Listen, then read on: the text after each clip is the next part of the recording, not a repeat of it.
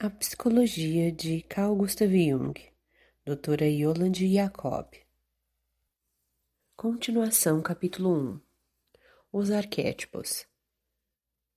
Até que ponto pode-se ter contato não só com o inconsciente pessoal, mas também com os conteúdos do inconsciente coletivo, é fácil de se constatar no material fornecido pelos sonhos, fantasias e visões razões de natureza mitológica ou da simbologia da história comum da humanidade, assim como reações de natureza especialmente intensa podem ser deduzidas do fato de se ter participação nas camadas mais profundas. Essas razões e símbolos têm relevância determinante para toda a vida psíquica. Possuem um caráter funcional dominante e estão extremamente carregados de energia razão por que foram designadas por Jung no início, 1922, como protótipos, ou, segundo J. Burckhardt, imagens ordinárias, e mais tarde, 1917, como dominantes do inconsciente coletivo. Foi só a partir de 1919, nota de rodapé 79, que ele as chamou de arquétipos nota 80. Nesse sentido, a partir de 1946, nota 81.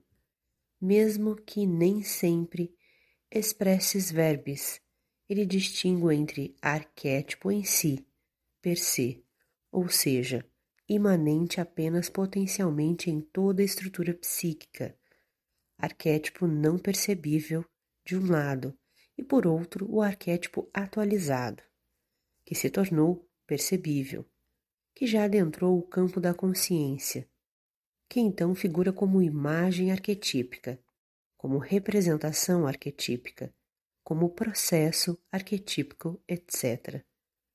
Sendo que seu modo de manifestação varia constantemente e depende da respectiva constelação dentro da qual ele se manifesta. Há naturalmente também modos de ação e reação arquetípicas, cursos e processos como, por exemplo, o devir do eu, o avançar da idade, etc. Portanto, formas de vivência, sim, de sofrimento, concepções e ideias arquetípicas, que, sob certas circunstâncias, se tornam atuantes, visíveis, abandonando seu funcionamento até que então transcorria de forma inconsciente.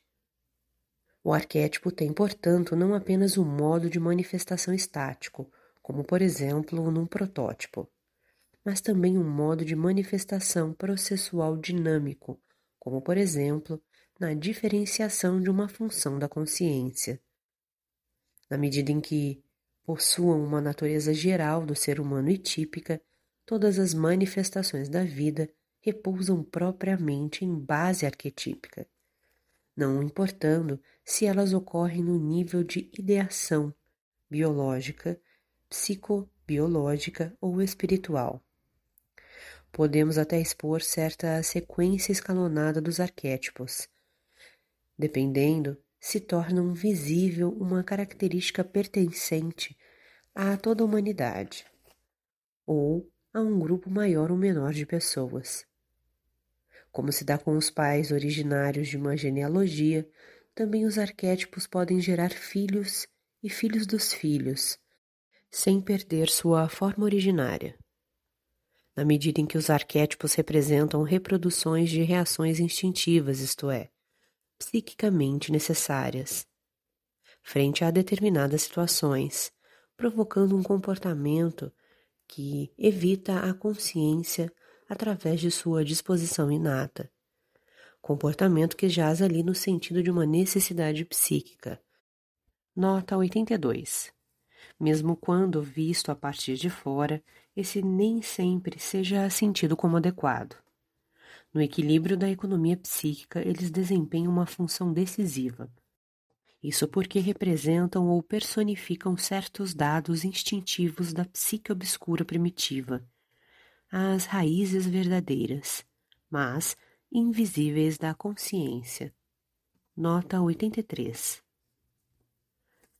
Frente à objeção de que o estatuto atual da ciência da natureza exclui a possibilidade de herdar propriedades adquiridas ou recordações de imagens, Jung responde, abre aspas, nesse conceito não se trata de uma representação herdada, de encaminhamentos herdados, ou seja, de um modo herdado da função psíquica.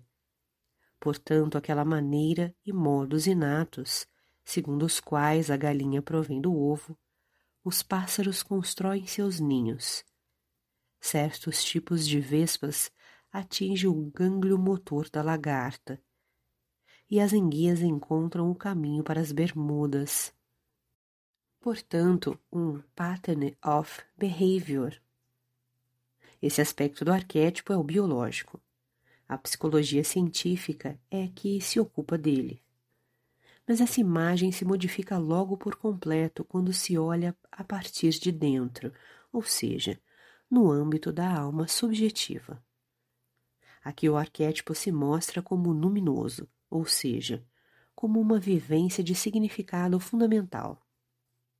Quando ele se reveste de símbolos correspondentes, o que nem sempre é o caso, então ele desloca o sujeito para o estado onde é tomado, cujas consequências não podem ser vistas. Fecha aspas, nota 84. No seguinte diagrama 13, nota 85, apresenta-se a estratificação da psique em relação à atuação dos arquétipos. O âmbito de consciência está cheio dos mais heterogêneos elementos. Ali muitas vezes os símbolos arquetípicos estão encobertos de outros conteúdos ou interrompidos em sua conexão.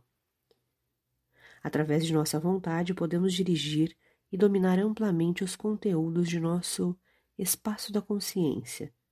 Mas, contrariamente a isso, o inconsciente representa uma continuidade e ordem independentes de nós e não passível de influência. E os arquétipos formam seus centros de força e campos de força. No sentido dessas forças, os conteúdos que caem no inconsciente são submetidos a uma nova ordem invisível, inacessível ao conhecimento consciente. Esquivam-se no caminho para eles, modificados em sua aparência e em seu significado às vezes de modo incompreensível.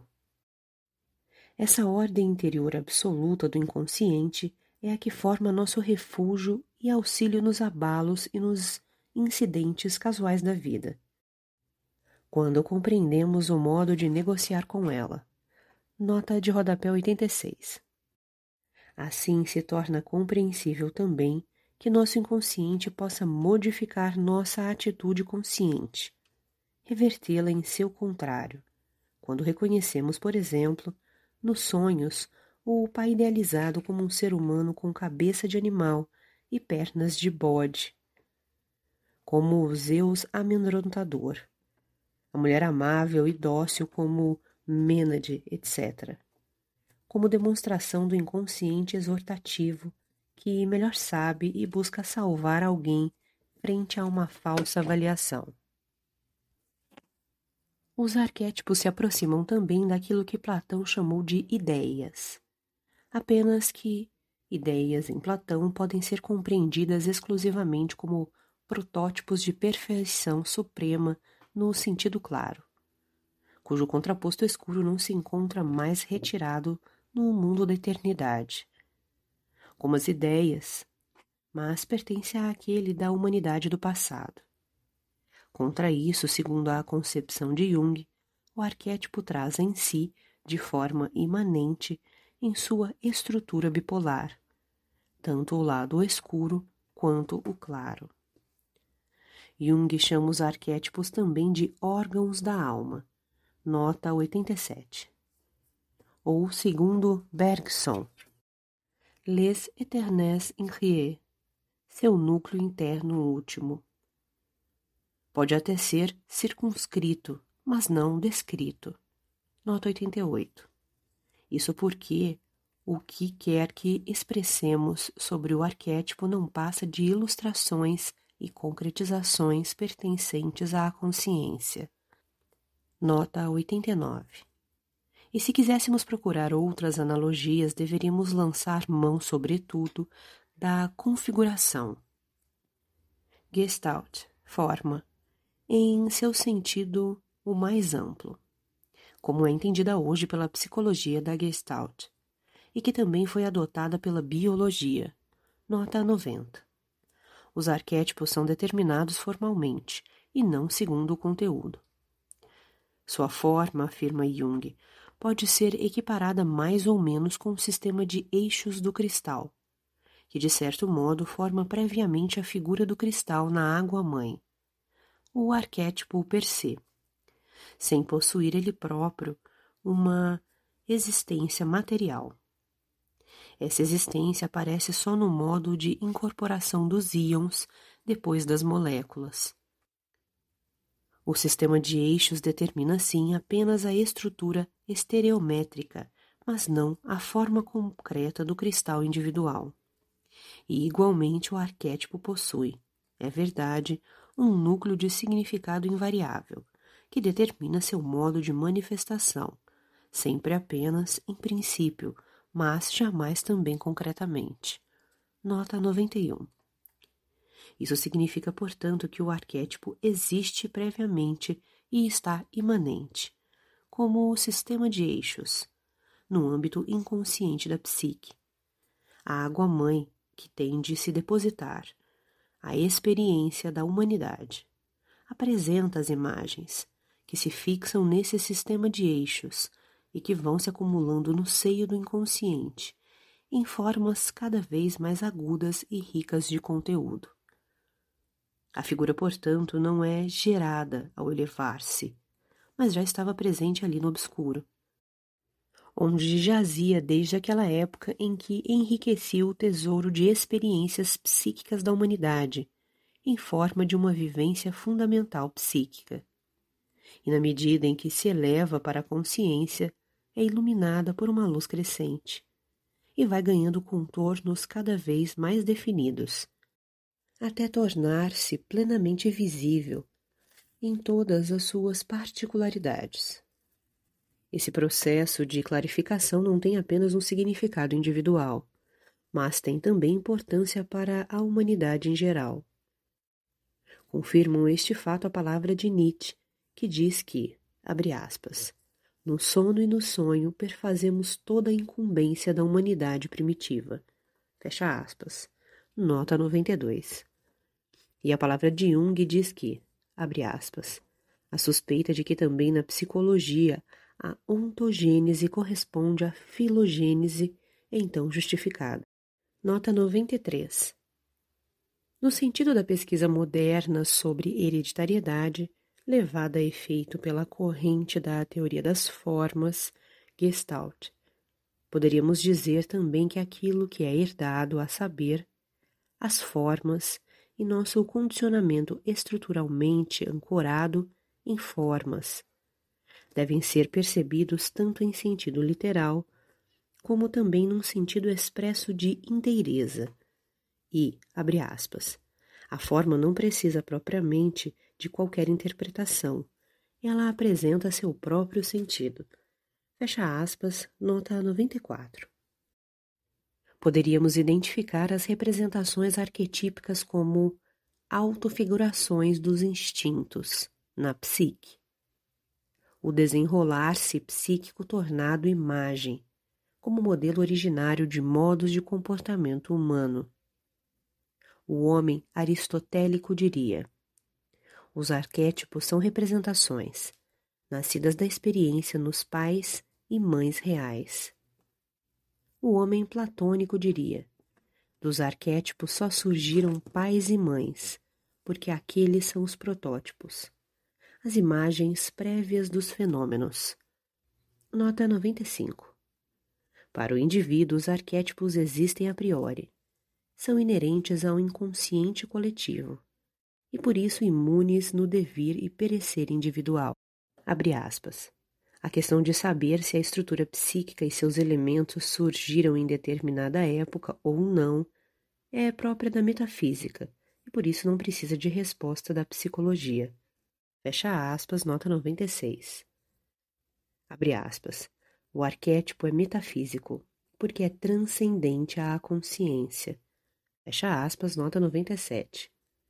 Em seu ser, de acordo com Jung, pertence ao psicoide, ou seja, ao âmbito aparentado com a psique. O arquétipo é, por assim dizer, abre aspas, uma presença eterna, e a única pergunta a ser colocada ali é se a consciência o percebe ou não. Fecha aspas, nota 98. Pode brotar em muitas camadas e níveis, nas mais diversas constelações, em sua forma de manifestação, em sua indumentária. Adapta-se à respectiva situação. E apesar disso, em sua estrutura fundamental continua o mesmo. É, portanto, como uma melodia transponível. Nota 99. Um esquema no qual, porém, estão contidos apenas alguns aspectos e formas de manifestação. Por exemplo, o aspecto do feminino, dentre os milhares possíveis, poderia demonstrar isso em seguida. A forma se mantém, o conteúdo se modifica. Quanto mais simples ou indeterminado for um tema ou imagem arquetípica em sua forma, tanto mais profunda será a camada do inconsciente coletivo de onde provém. Uma camada onde os símbolos estão ali presentes, a priori, apenas como sistema de eixos, sem ter recebido ainda um preenchimento de conteúdo, ainda indiferenciados pela sedimentação da corrente infinita da experiência individual. Portanto, precedem, por assim dizer, a esta. Quanto mais temporal e pessoalmente condicionado for um problema, tanto mais entrelaçada, detalhada e firmemente esboçada em seus contornos será a roupagem pela qual se expressa o arquétipo. Quanto mais impessoal e geral for o conteúdo que ele deve tornar visível, tanto mais desfocada e simples será sua linguagem de apresentação. Pois também o cosmos está construído sobre algumas poucas leis fundamentais simples. E assim como essas, também tal manifestação arquetípica em sua pobreza e simplicidade recebe potencialmente já toda a multiplicidade e toda a riqueza de vida e de mundo. Assim, por exemplo, o arquétipo é mãe, no sentido estrutural formal já mencionado, pré-existente em e superior a toda forma estrutural de manifestação do materno. É um núcleo de significado que permanece inalterável, que pode ser preenchido com todos os aspectos e símbolos do materno. O protótipo da mãe e os traços da grande mãe, com todas as suas propriedades paradoxais, na alma humana atual são as mesmas que as dos tempos míticos. Nota 100. A distinção do eu da mãe está no começo de todo e qualquer tornar-se consciente. Todavia, tornar-se consciente ou consciencialização, nota 101, é tornar-se mundo através da distinção. Criar consciencialidade formular ideias. Isso é o princípio paterno do Logos, que numa luta infinita se arranca das trevas originárias do seio materno, do reino do inconsciente. No princípio, ambos eram um, e jamais um poderá ser sem o outro, assim como a luz seria privada de seu sentido no mundo no qual o escuro não lhe estivesse contraposto. Abre aspas o mundo só persiste porque seus contrários mantêm o equilíbrio. Fecha aspas, nota 102. Na linguagem do inconsciente, que é uma linguagem em imagens, os arquétipos aparecem em forma de imagem personificada ou simbólica. Abre aspas. O que sempre expressa um conteúdo arquetípico é de princípio parábola linguística. Quando fala de sol, por exemplo, identificando-o com o leão, o rei, o tesouro de ouro guardado pelo dragão, e a força de vida ou força da saúde do ser humano. Então não se trata nem de um nem de outro, mas de um terceiro desconhecido, que pode ser mais ou menos expresso através de todas essas comparações, mas que, coisa que continuará sendo uma molestação para o intelecto, permanece desconhecido e sem formulação. Em momento algum devemos nutrir ilusão de poder finalmente esclarecer e assim resolver um arquétipo. Mesmo a melhor tentativa de esclarecimento não passa de uma tradução, mais ou menos bem sucedida, do mesmo, numa outra linguagem de imagens. Fecha aspas, nota 103. Diagrama 14. A massa dos arquétipos forma o verdadeiro conteúdo do inconsciente coletivo. Seu número é relativamente limitado, pois corresponde, abre aspas, às possibilidades das vivências fundamentais típicas, fecha aspas, que o ser humano já experimentou desde os primórdios. Seu sentido para nós reside precisamente naquela experiência originária, que apresentam e comunicam. Os temas das imagens arquetípicas são os mesmos em todas as culturas e correspondem à parte estrutural do ser humano condicionada filogeneticamente podemos reencontrá-los em todas as mitologias, contos, tradições e mistérios religiosos.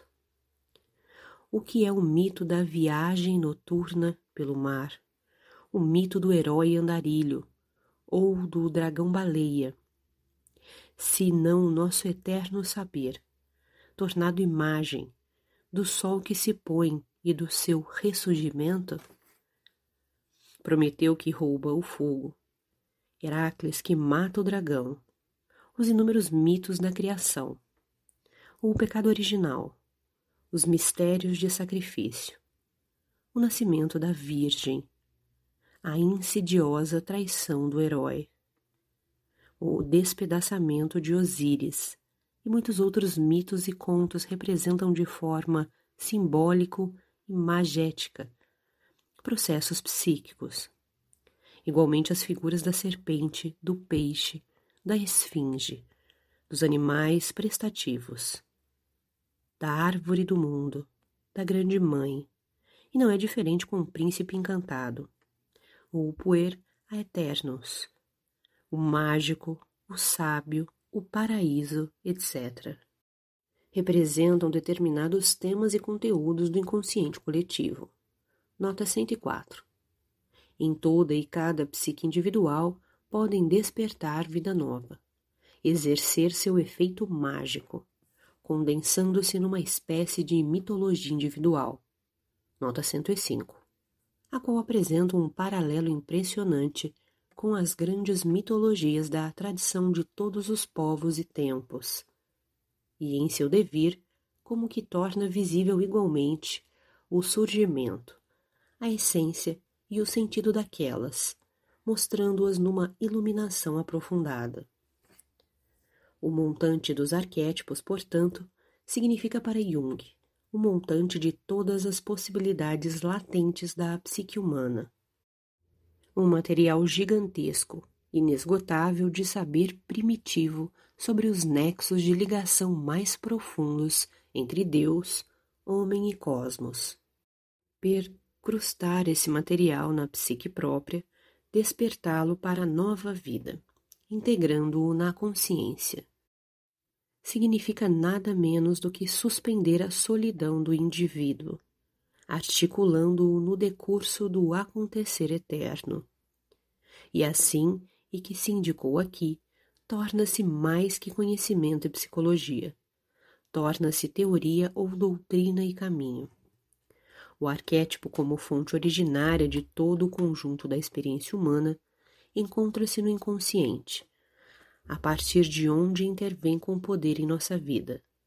Torna-se então tarefa e dever dissolver suas projeções, elevando seu conteúdo à consciência.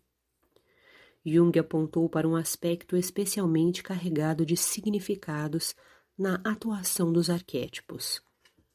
Como último fruto de suas pesquisas, em seus estudos sobre sincronicidade como princípio de conexões acausais. Com isso, lançou nova luz sobre os fenômenos da ESP, Extrasensory Perception, até o momento cientificamente explicitáveis de forma bastante insatisfatória.